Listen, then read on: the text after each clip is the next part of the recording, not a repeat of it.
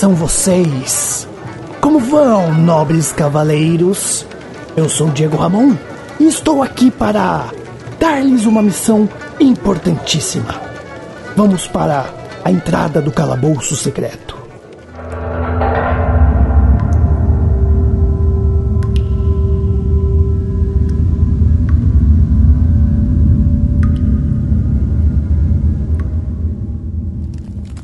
Agora vocês estão dentro do calabouço, escuro, com tochas em mãos. Logo à frente, ouvem um barulho. O que você faz, John? Eu paro e dou uma agachada e falo baixinho assim. E, e aí, Primus? Você acha que, que a gente deve fazer o quê, cara? Melhor apagarmos as tochas e se preparar pro pior. Ah, ok. Vocês apagam as tochas. Pegam suas armas, preparando-se para o pior mais. Pedro, você quer dizer alguma coisa? Ah, eu espero esses dois pararem aí com essa faladeira toda. Eu quero entender esse barulho antes de mais nada. Ok, Pedro. Então vamos rolar os dados. Se você passar no teste, eu lhe conto o que o seu personagem ouviu.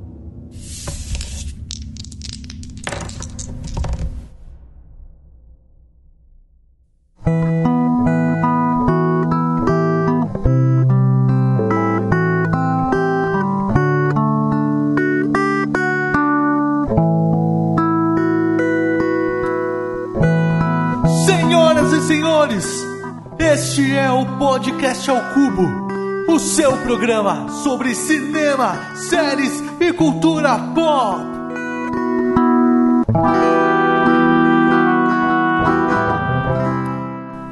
Bem-vindos, meus queridos cubolinos e cubolinas, a mais um podcast ao cubo. Como vocês ouviram na abertura, nós vamos falar sobre RPG. E não, não é sobre reeducação postural global, é sobre role playing game. Ou seja, essa brincadeira, essa arte de interpretar papéis, jogar dados, bater em goblins e tudo mais. Então, aumente o som e vem com a gente.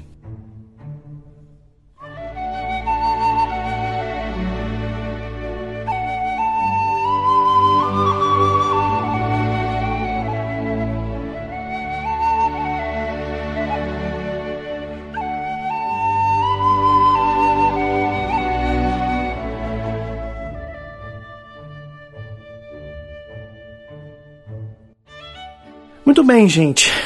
Estamos nessa reunidos nessa mesa de RPG para falar sobre o RPG, não é?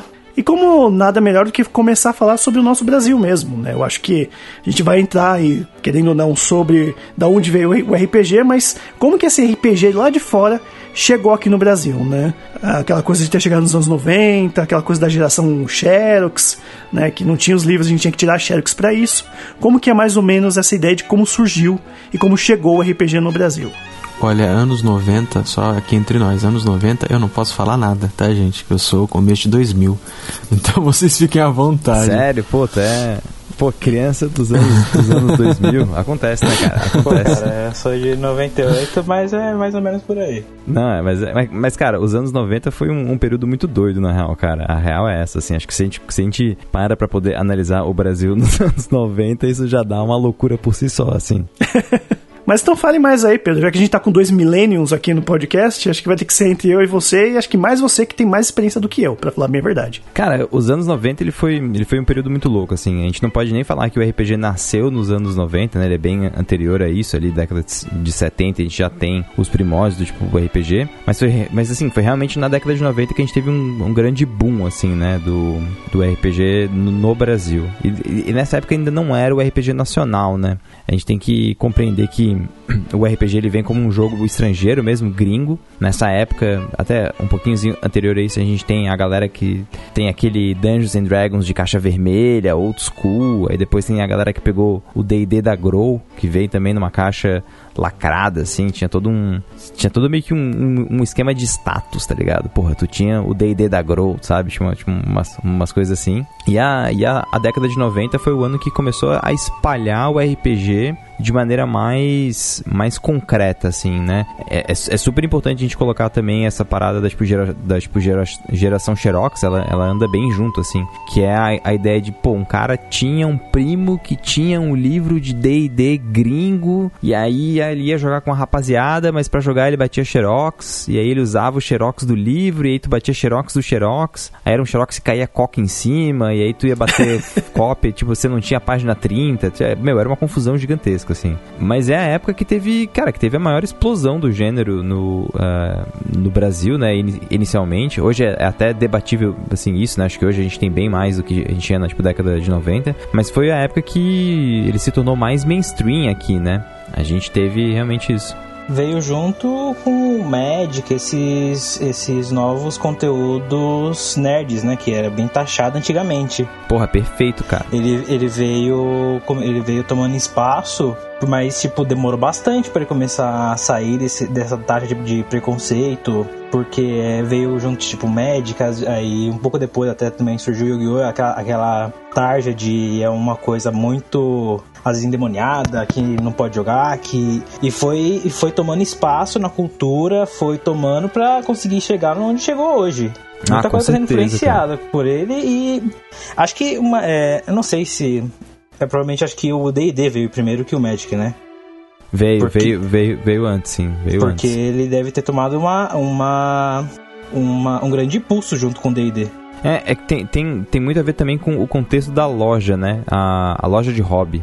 Essa é uma coisa que no, que no Brasil a gente teve, mas era, era muito grande lá fora, assim, acho que lá fora ainda é maior do que o Brasil nesse ponto, que é aquela local game store, assim, né? É a loja de jogo que tem no teu bairro, tá ligado? E aí, meu, a galera ia lá comprar Magic, mas tinha os livros de D&D, de GURPS, de Vampiro a Máscara, e aí o cara já, porra da hora isso aqui, velho. Que porra é essa? Ah, isso aqui é um jogo. É um jogo que cada um interpreta um vampirão. E aí tem todo um esquema de política de diferentes clãs. E pô, aquilo começava a assim, interessar, né? E as coisas elas andavam muito de mãos dadas. A gente teve ali no final da década de 90, começo dos anos 2000, também teve um, um outro card game que ficou bem grande. No, no Brasil também tamanho médio, assim, que foi o Lenda dos Cinco Anéis, Legend of the Five Rings. E ele era um card game que ele também era um RPG. E era muito louco, porque era meio que um nicho dentro do nicho, sabe? Tinha uns caras que jogavam Magic e Day-Day, tinha uns caras que jogavam Legend of the Five Rings, sabe? Tipo, meio que de uma parada dentro do próprio hobby, assim, né?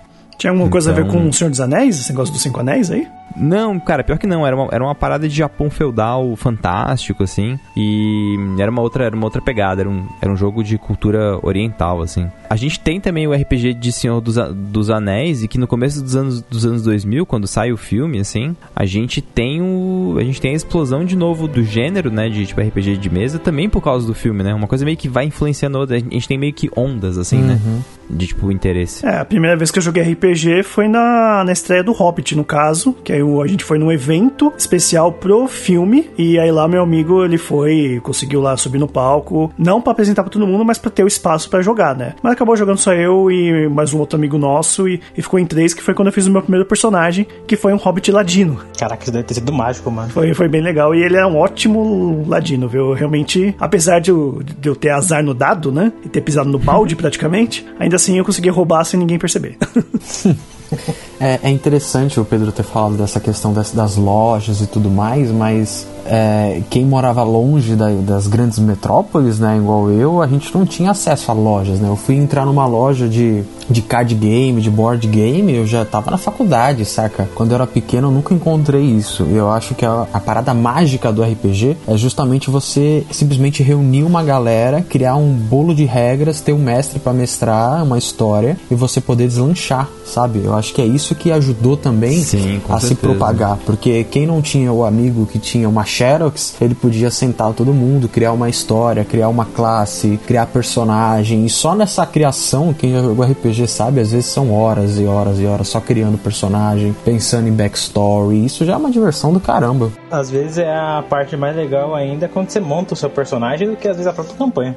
Sim, sim, dependendo do mestre. Sim, com certeza. Um exemplo disso é do pessoal do Jovem Nerd que o Criou o Ozob nos anos 80 e só foi usar ele depois de muito tempo no, no Nerdcast de RPG em 2013, né? Então você vê que. É, também. Que foi a. Ele fala que foi a parte que ele mais gostou foi criar o personagem, né? Depois eles nem jogaram. A primeira vez, no caso. Mas, mas, é, mas é muito louco, cara, porque essa parada da, da, da cultura de loja, realmente, cara, ela é uma cultura de grandes capitais, assim. Mas a gente tem que lembrar que tem também uma parada super importante que é o RPG de banca de jornal. A gente tem no Brasil, a gente tem hoje, mas era, era um outro contexto, a gente tinha no, na primeira metade da tipo, década de 90 o lançamento da, da, da revista Dragão Brasil. E esse lançamento, cara, ele foi bem importante pro tipo, RPG nacional. Um, porque ele trouxe uma parada de conteúdo mensal. Então, mensalmente você tinha conteúdo físico numa revista e que depois ele virou bimensal, bi, bimestral, né? E, e que, assim, era muito louco, porque depois de um tempo, cara, a gente começa a, a trazer, assim, nessa, tipo, revista, começa a trazer jogos completos e adaptações de jogos e,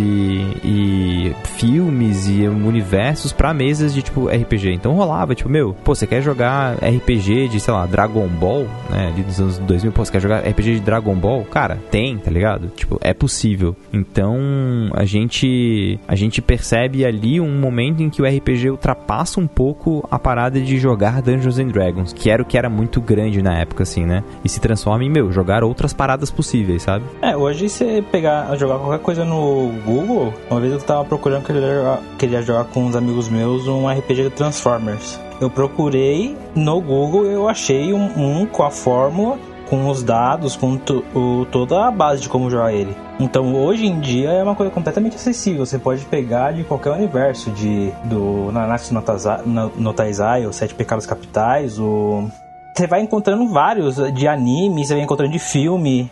Hoje em dia tem uma quantidade extraordinária de conteúdo de RPG para você poder jogar. E não é tipo é só, só uma cópia de Dungeons and Dragons com uma capa de uma de uma série nova. Não, é uma coisa completamente diferente, com rolagem de dados diferente. Não, e isso, cara, isso foi, isso foi uma, uma parada de jornada muito louca, assim. Porque no começo tinha-se a impressão que as pessoas só iam jogar aquilo que elas já estavam familiarizadas. Então, tipo assim, ah, o meu grupo joga DD. Então eu não vou aprender um jogo de, diferente. Eu quero, eu, esse grupo joga DD. Então, como que eu vou vender o meu conteúdo para jogadores de DD, sabe? Isso, isso, isso era muito grande, isso era muito forte. E no começo dos anos, dos, dos anos 2000, sai uma tipo, parada muito grande pro cenário, que é a, a licença D20. O, o que, que é isso? Quando o D&D foi para a terceira edição, para 3.0, eles abriram uma, uma tipo licença que era que qualquer pessoa poderia produzir material é, para Dungeons and Dragons seguindo algumas normas. Cara, e aí a parada ficou bizarra, porque daí tinha tipo, ah, tu quer jogar RPG de Cthulhu? Tem Cthulhu D20. Quer jogar Street Fighter? Tem Street Fighter D20. Quer jogar Yu Yu Hakusho? Tem Yu Yu Hakusho D20. Aí tipo, tudo era D20, tudo era compatível com D&D. E aí o louco foi que é, esse é um momento de. que ao mesmo tempo ele é um momento de um boom de mercado, porque agora qualquer editora pode publicar material para um RPG grande. No fundo, todo mundo ainda estava jogando DD, saca? Uhum, é só uma capa nova. É, a essência era a mesma. E aí a gente tem ali no, no, no começo dos anos 2000 algumas editoras que começam a ir para outro, outros lados. Tipo, meu, e, e se ao invés da gente fazer isso, a gente montar um RPG, tipo, nosso, com regras nossas, que a gente contrate game designers para isso. E aí a, a, gente tem uma mudança de paradigma muito forte, assim, as coisas param de ser sobre D&D e se transformam, né, sobre D20, sobre D20, sobre o sistema D20 e começam a ser sobre outros sistemas, né, sistemas feitos para o jogo. E aí a gente tem uma época muito muito boa, assim, né, que é o que a gente vive hoje em dia também, que é um, um momento em que, tá, pô, tu quer jogar um RPG cyberpunk? Cara, não é um cyberpunk que parece D&D é um cyberpunk que tem regras para cyberpunk, usa dados que fazem sentido com, com o jogo, ou sei lá, talvez use cartas, sei lá, alguma coisa assim. Mas ele usa um, um, um sistema que faz sentido com o cenário de jogo, né? Sim, sim. É, falando sobre a revista Dragão Brasil, cara, eu tinha um amigo da minha mãe que me deu várias revistas dessa, né? E hoje em dia é mega difícil encontrar em sebo, por exemplo. E uma coisa interessante é que a Dragão Brasil ela tá no Apoia-se. Então você pode tipo apoiar com dinheiro para manter a revista e eles te dão um exemplar. E é justamente sobre isso, cara. É sobre uma revista que criava RPGs de uma forma diferente, não era só aquela capa de D&D, igual vocês estão falando. Eu já vi de One Piece, eu tava pesquisando agora há pouco tem para você jogar no mundo de One Piece. Então você imagina que é uma parada completamente diferente de Dungeons and Dragons, sabe? Um bagulho você tem um elemento de água, você fica no mar praticamente o tempo todo. Então foi a Dragon Brasil, eu lembro de realmente ser algo muito foi muito no começo assim do Brasil e ajudou muito a expandir essas coisas que a gente tem hoje. Um momento importante que a gente viveu e que a gente vive, que é esse momento de existir uma comunidade muito forte em volta de um hobby. Porque, cara, eu, eu não consigo dizer o quão, assim, deixar tão claro o quão importante isso é. Porque quando a gente tem uma comunidade forte em volta de um hobby, o hobby tem a necessidade de se repensar, né? Ele tem que se refazer, porque tem uma comunidade que tá exigindo coisas dele, tá ligado? Que tá consumindo, que precisa de material. É exatamente o que tá acontecendo hoje com os filmes de heróis, que antigamente, antigamente tipo 2008, você tinha o que? Aqueles filmes do Batman de Mamilo, era o, é, Demoli o Demolidor é, bonecão. Ah, hoje em dia você tem filmes ápices, tem Os Vingadores, Batman vs Superman, eles subiram um nível que nunca, tipo, nunca eu pensei que isso chegaria nesse ponto. Eu sempre achei que os filmes de heróis seriam naquela base. E é justamente o que está acontecendo hoje com essa, principalmente com a cultura nerd, porque hoje nerd é uma coisa legal de se ser. É, nas antigas não era, né? É, hoje você pergunta pra alguém, a pessoa, ah, eu sou nerd. Olha, é legal você ser nerd. É legal você consumir essa cultura. Eu queria falar isso pro, pro Jonatas lá de 2003 que apanhava pra ser zoado, porque ter cartinha e jogar dado. Tadinho. é, exatamente. Cara. É, que aí, moleque? Você tem dado em casa? É, é clássico, né, velho? Clássico. É clássico. Porque você gostar desses negócios, tipo, eu era criança e gostava muito de dinossauro. Eu sofri muito bullying por causa disso, porque eu era muito nerd nesse tipo. Hoje em dia, todo mundo adora. É você tropeça em gente andando com camisa do Jurassic Park. Exatamente, cara. Pensei que, exatamente. pensei que você ia falar que você tropeça e um, tinha um dinossauro Rex, assim, falou, onde você mora? Não, a, a, ainda, ainda, não, ainda não moro no Acre. o Acre. Ainda não. Mas bem, então, já que a gente tá falando de, dessa coisa de adaptação, de evolução, né, ainda mais de dinossauro, né, só falar o que, que o D&D, né, acabou influenciando na cultura pop, né, a gente tem várias mídias, como filmes, séries, games, a gente tem, né, o, o próprio Dungeons and Dragons, que é um desenho clássico, né, da, da Rede Globo, o próprio Stranger Things agora, acho que deu um boom, né, que ressuscitou um pouco, né, o RPG também, né? E é, a gente depois só também entrar na parte dos mestres, né? Dos tipos de personagens, o que, que a gente pode falar depois mais disso também.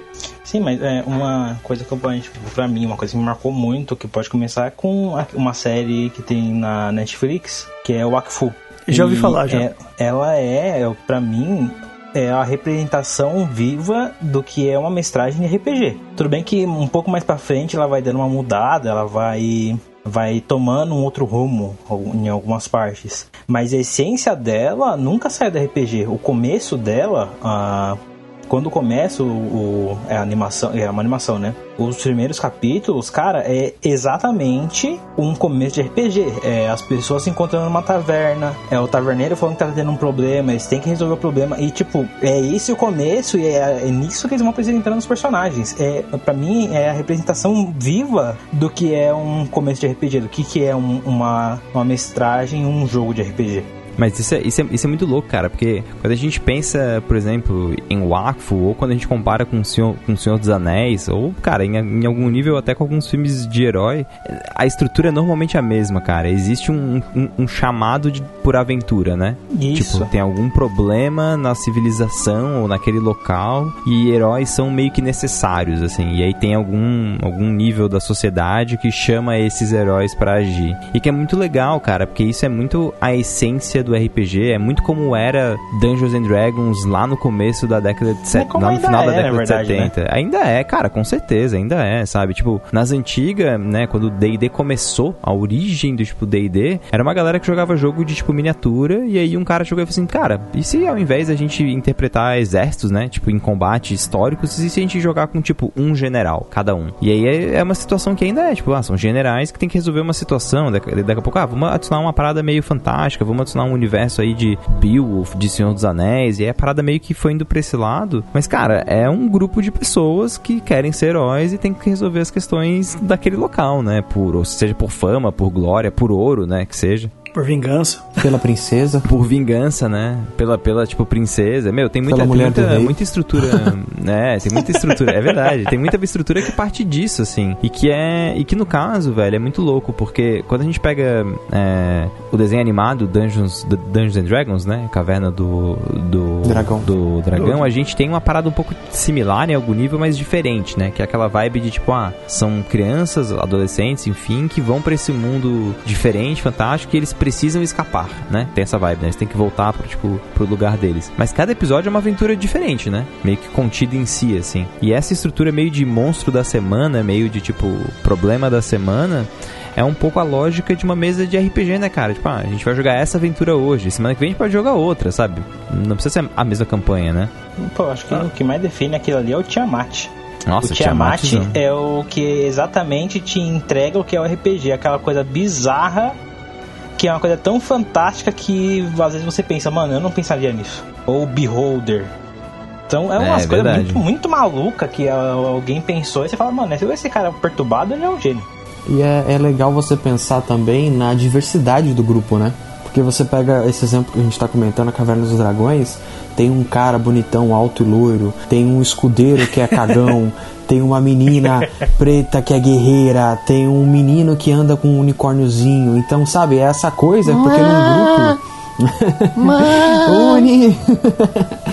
Porque você tem justamente num grupo, ninguém precisa ser igual, saca? Então tem um cara que é cristão, tem um cara que é ateu, tem um cara que é um bandista e tem um cara que é, sei lá, completamente diferente de todos esses. E no final eles se juntam pra uma missão maior, pra um bem maior. Ou não, às vezes o cara só quer ficar bebendo no bar e pegar a mulher do taverneiro, sabe? Então é sempre essa, essa aleatoriedade que vai construindo e deixa a aventura tão divertida, né, cara? Você falou aí dos personagens, né?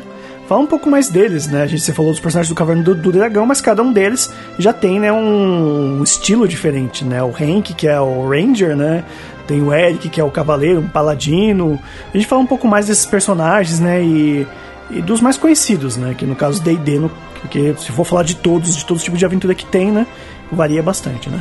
Uma das coisas que eu acho mais louca do Caverna Dragão é que justamente o líder da equipe é um arqueiro. Que muda, né? É verdade, né? Porque é um exemplo, o que tem o básico, o arqueiro é sempre que vai ficar de fundo, ele não tem, entre aspas, ah, homéricas, ele não tem aquela personalidade forte. O paladino é aquele cara que sempre tá na frente. Lá não, lá ele é o que? Lá é o covarde.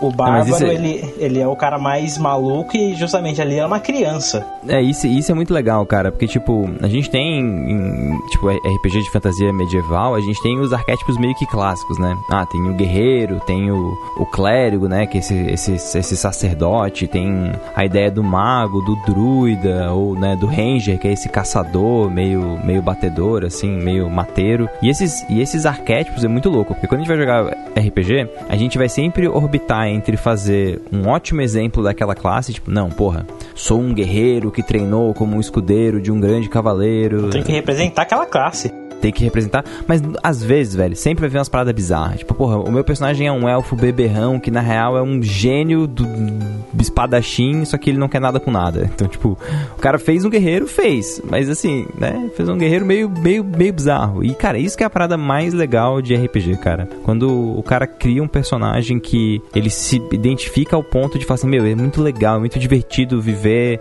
é, esses momentos de jogo, né, de fantasia, assim, com esse personagem, saca? Porque no fundo, cara, RPG é uma zoeira do, do caramba, do começo ao fim, assim, né? E é uma parte legal, é um jogo, né, cara? E um amigo meu foi fazer um clérigo. E ele fez um clérigo, só que ele tava fazendo, imitando o Cabo da Ciolo, cara. Eu não conseguia me manter um minuto sério naquela partida. Era todo, todo momento ele imitando o Cabo da Ciolo. E cada magia que ele soltava era falando igual o Cabo da Ciolo. Cara, genial, velho. Nossa, eu tava me mijando de rir. Era muito engraçado. É, uma parada interessante também é, é a forma como às vezes as coisas desandam legal, né? Ah, Eu entrei numa campanha uma vez, continuando essa, essa linha de, de histórias, e a gente lutou metade da campanha tentando encontrar uma espada tal. A gente conseguiu a espada até que rápido. E o mestre falou que pra gente matar o mago que a gente tava enfrentando, precisava acertar na, naquela parte em cima da cabeça ali, um pouco mais para baixo. Ele mostrou ali e a gente falou: Caraca, muito louco. Aí um amigo nosso, que era um bárbaro, ele falou: Olha, eu pego a espada, jogo a espada para cima na direção do mago e se eu tirar 20, eu quero que a espada crave na cabeça dele. Aí o mestre falou: Beleza, você não vai conseguir isso nunca. Aí ele tirou 20 e acabou a campanha, porque ele matou um mago com a espada aleatória jogando para cima. Genial. Isso acaba com o mestre, né? o mestre, você acaba com a minha aventura.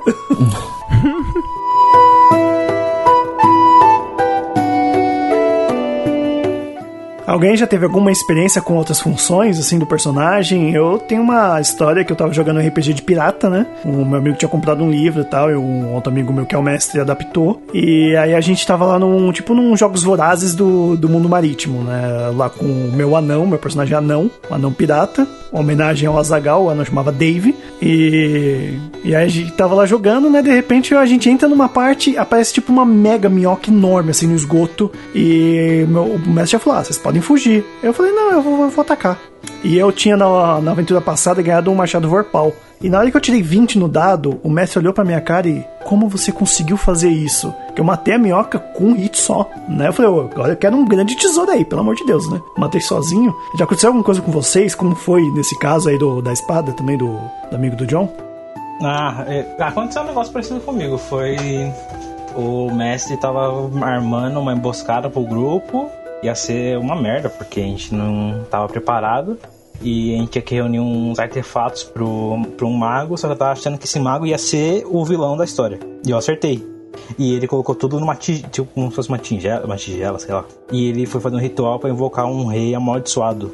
E quando ele tava invocando, eu tava de bárbaro, eu fui arremessei o machado e catou direto na tigela. Eu tirei um 20 e a tigela quebrou e eu disse a história dele. Ah, então foi você, então. A história que o John contou foi você. Mas é, é, o vilão sempre é o mago, né, cara? A gente nunca. É, é difícil ser.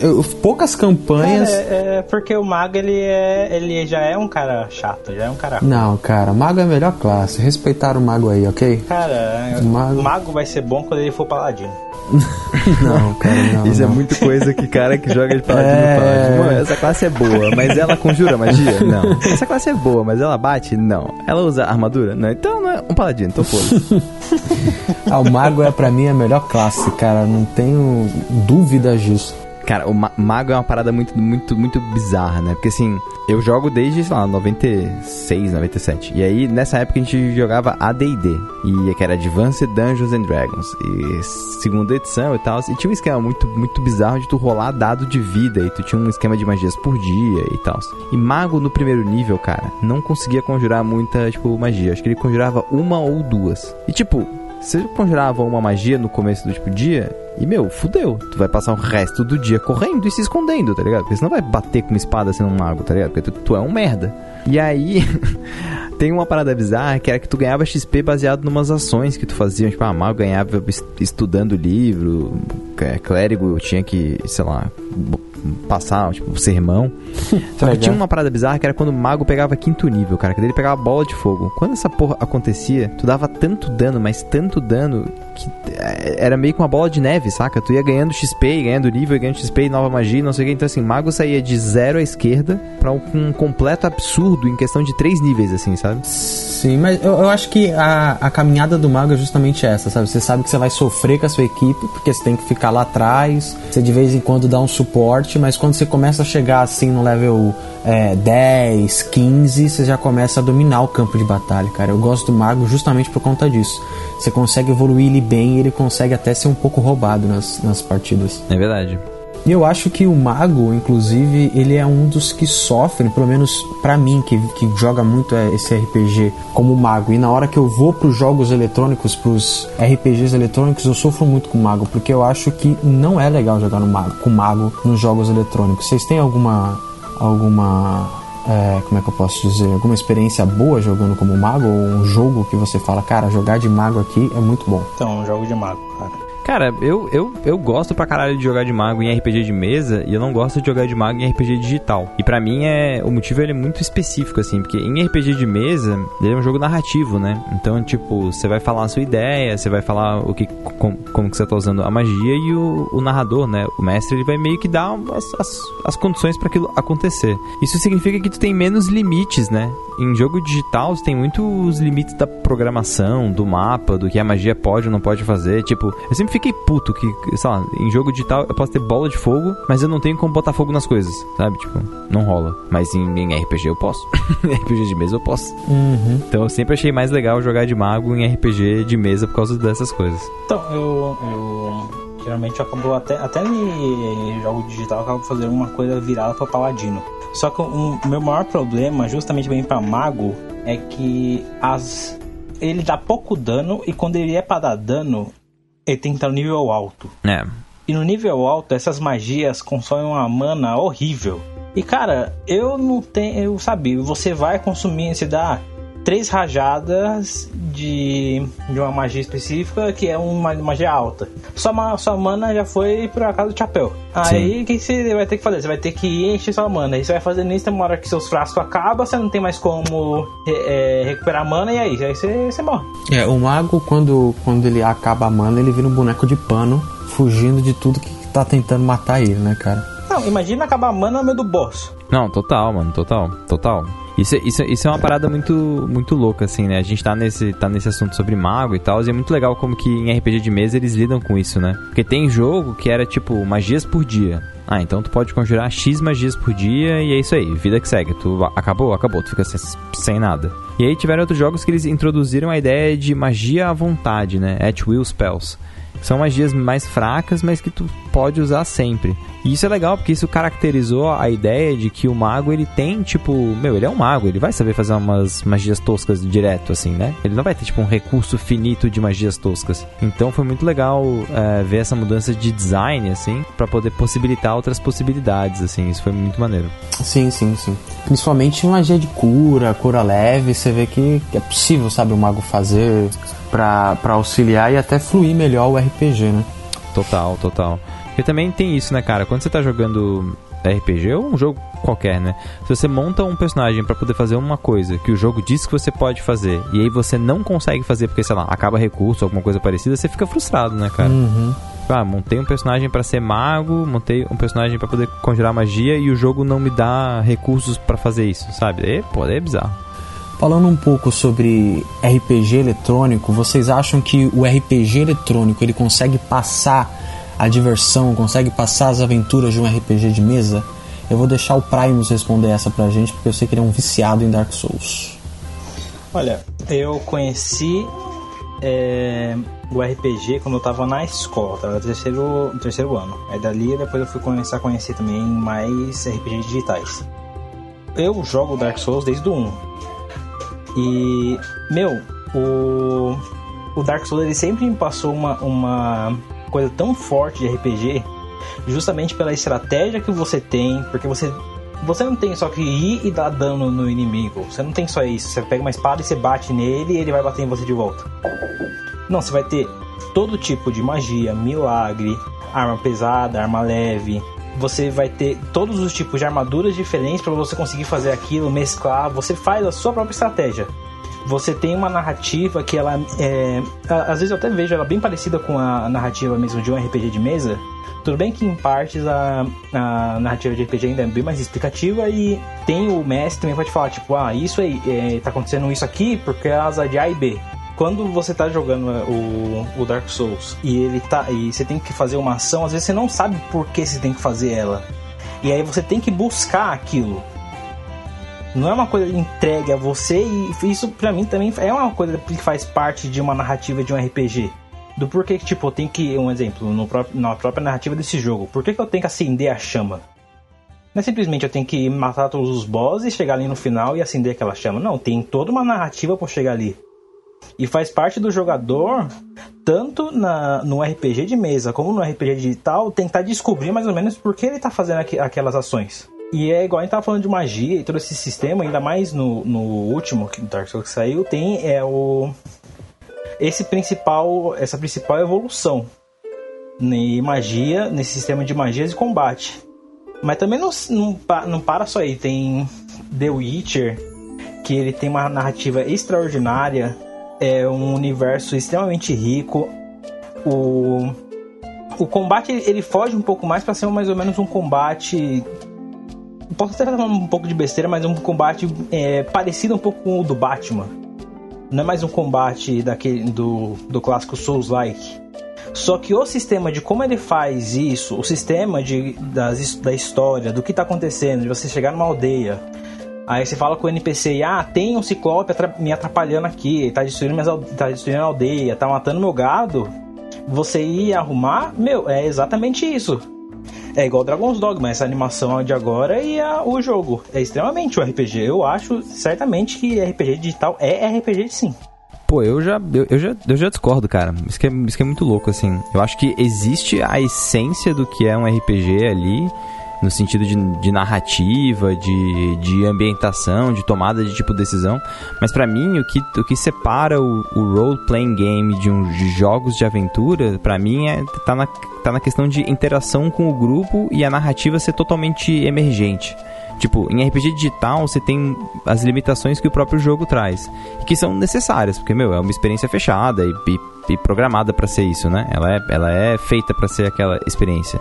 Enquanto que num RPG de, de mesa, né, em um tabletop, assim, as, as, possibilidades elas são infinitas, né? Tipo, tudo depende da criatividade e disposição daquelas pessoas que estão que estão ali. Claro, pode ter mais limitações ou menos limitações, isso depende de cada grupo, assim. Mas para mim, um fator determinante do, do tipo RPG que transforma ele em tipo RPG de fato é cada um poder jogar com o personagem e colaborar para contação de história, sabe? Isso para mim é uma parada que é muito necessária. Mas assim, ao mesmo tempo, e aí vem a parada louca, né? Eu, eu, eu tô jogando Baldur's Gate, esse que saiu agora, né? Que tá no tipo Early Access. E eu tive a experiência de jogar sozinho e tive a experiência de jogar com mais três amigos. Jogar sozinho, para mim, foi um jogo como qualquer outro. Eu não, não consideraria um RPG, né, assim, dentro da minha experiência. Agora, quando eu joguei com os meus outros três amigos, assim, que a gente, a gente se jogou com um grupo de quatro pessoas, Cara, foi muito bizarro, porque a sensação que eu tive foi a gente jogando um RPG de mesa, cara. Sabe? Tipo, de. A gente decidia mais ou menos o que ia acontecer e a história ia meio que respondendo a isso. A, a gente, claro, com limitações, porque é um jogo, né? Afinal de contas. Mas é, a, a noção e a sensação de estar tá colaborando para a história, para mim foi muito similar à, ideia de jogar um RPG de mesa, sabe?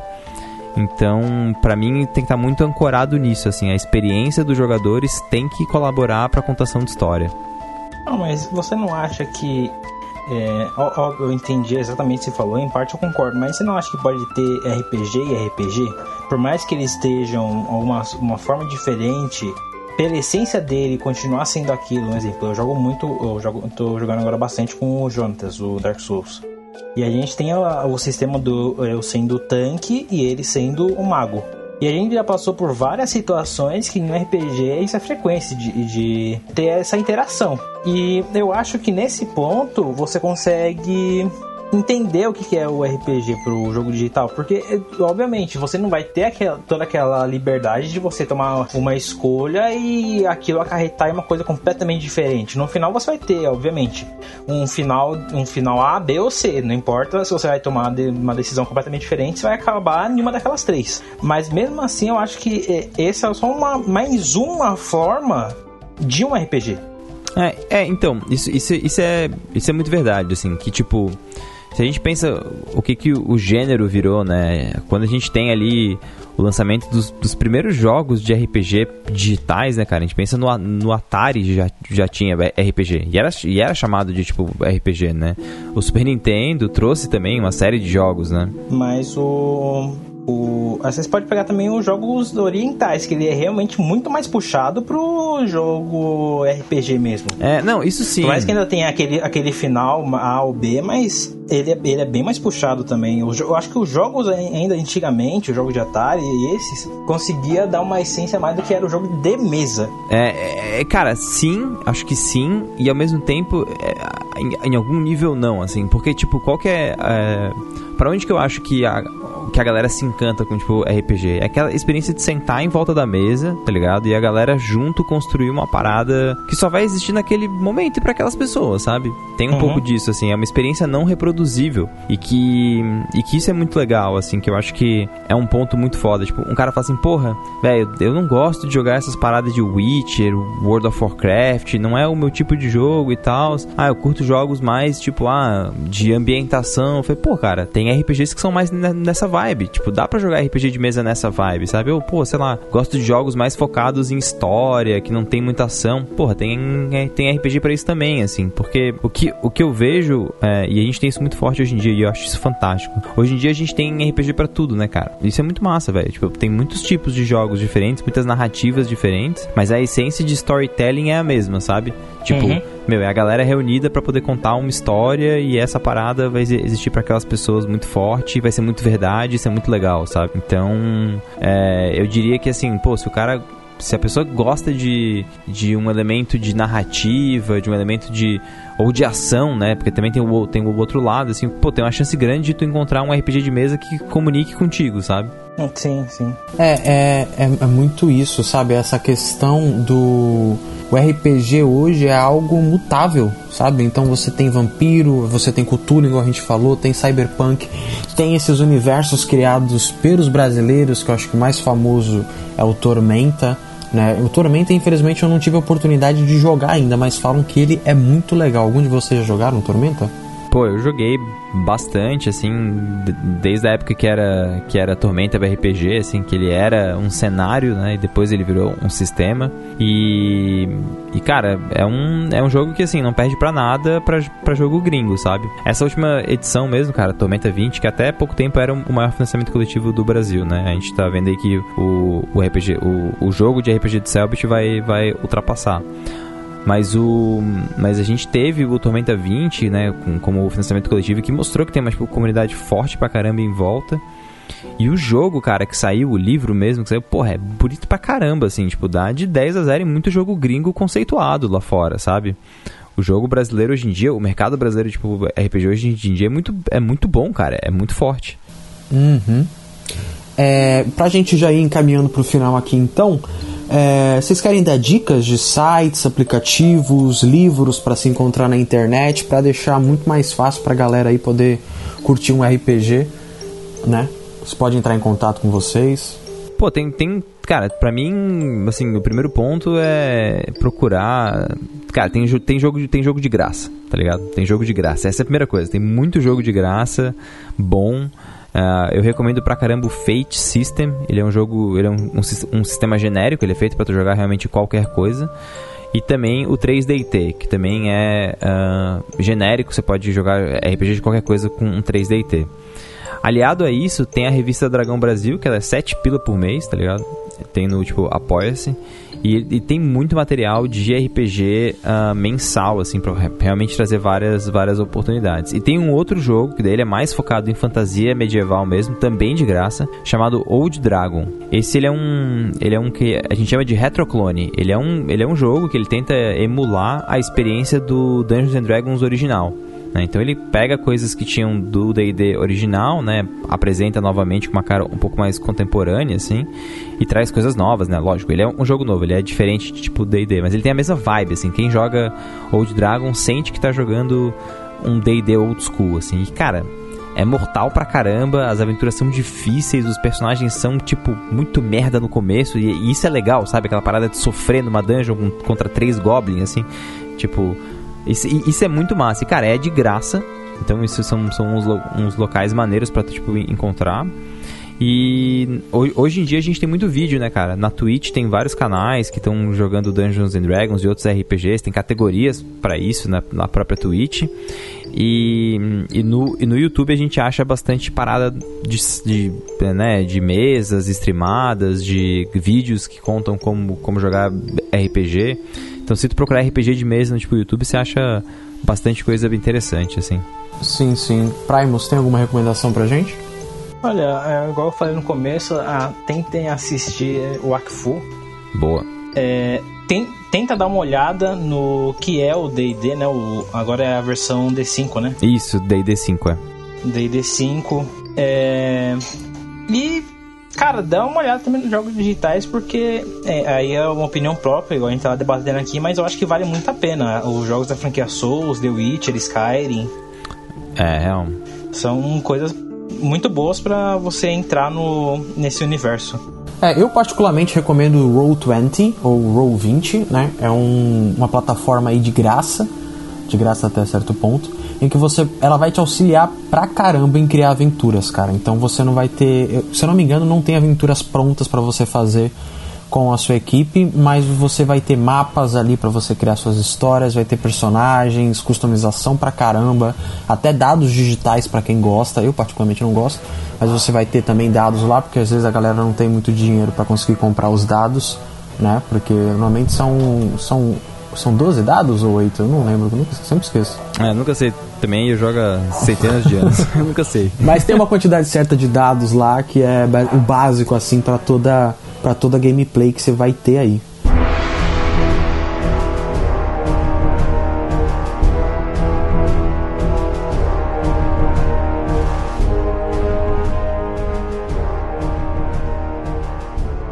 Então, né, vamos finalizar então aqui. É isso, né? O tempo urge. E, mas deu pra ficar sabendo um pouco mais sobre o que é o RPG, eu acho, né? Pelo menos o papo foi muito bom, deu pano pra manga pra muita coisa e pra conhecer o que é essa maravilha. Bom, então para ficar por dentro das demais informações, você podem acessar o nosso site, que é o www.podcastacubo.com. Também estamos, estamos nas redes sociais, né, o Facebook, Twitter e Instagram, que é tudo arroba podcast ao cubo. E onde mais a gente está também, ô John? É, estamos no TikTok, estamos no TikTok, sempre tem alguém fazendo uma dancinha charmosa lá. Rodrigo Poli está sempre nos saudando com suas danças maravilhosas. Exatamente, exatamente. Mas também temos os nossos convidados, né? O Primus e o Pedro. Onde que a gente encontra vocês? Eu não. Eu não tenho muita coisa para entrar em contato, é Facebook, mas não. Não é algo. Algo grande assim. É Arthur Rodrigues. Como um bom nerd, né? Uma pessoa antissocial, de difícil socialização. é o nerd raiz. É o nerd raiz, velho. É o nerd raiz, é verdade. E você, Pedro? Onde que a gente encontra você? Pô, eu tenho, tenho uns lugares aí, cara. Eu faço lives na Twitch, principalmente de RPG de mesa. É, tenho também vídeos no YouTube. Dá pra procurar por Mestre Pedroca, com um K no final mudo, né? Sem A. E no YouTube também tem informação Fireball. Atualmente a gente é aí o maior canal de RPG de mesa do Brasil, né? Exclusivo de RPG de mesa do Brasil no YouTube. E também todas as redes sociais é barra Mes- Mestre Pedroca. A gente tem também uma série de que mostra uma campanha tipo, é, de RPG de mesa. A gente gravou tudo, estúdio. É, então é maneiro assim, dá pra ter uma ideia de como é que funciona o RPG de mesa, né? Em loco, assim. e, e também tô com um financiamento coletivo chamado Skyfall, que é um cenário de RPG e que é pra uma, pra uma série, né? Pra uma segunda temporada dessa série que eu falei. E que tem muita participação dos próprios apoiadores. Então, os apoiadores decidem quais são os países que entram, que entram em guerra, qual dragão morreu, sobreviveu, que tipo de, de coisa acontece no cenário. É uma forma de participar e também receber várias assim, recompensas baseadas nisso, né? Então, fica aí o convite para conhecer esse projeto. Exatamente. Não se esqueça que o papo não termina, né? Venha debater com a gente mais sobre o RPG no nosso grupo do Telegram também. O link vai estar na postagem do episódio, tudo bem? Então, vou ficando por aqui, vou tirar meu 20 no dado para tentar fugir furtivamente. Falou! Valeu!